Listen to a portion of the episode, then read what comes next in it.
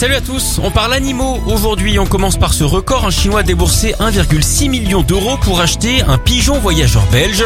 New Kim, c'est son nom, avait été mis à prix 200 euros.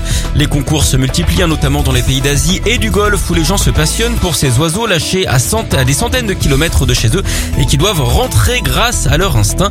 On pourrait même leur créer un réseau social, hein, l'Instagram par exemple. À ce propos, vous savez sans doute ce que fait généralement un amateur d'oiseaux quand vous l'accusez de quelque chose.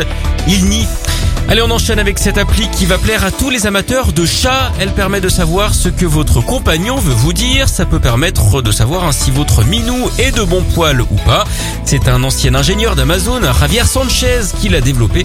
Contrairement à ce que son nom indique, Sanchez est visiblement sur un gros dossier. Avec ses équipes, il a découvert que les chats ont neuf intentions différentes. Avec chacune, ils essaient de transmettre un message à l'humain qui leur fait face, comme j'ai faim ou je souffre. Avec l'appli, vous enregistrez les miaulements et vous obtenez une traduction instantanée du son. Prochaine étape, un collier pour traduire les miaulements en direct.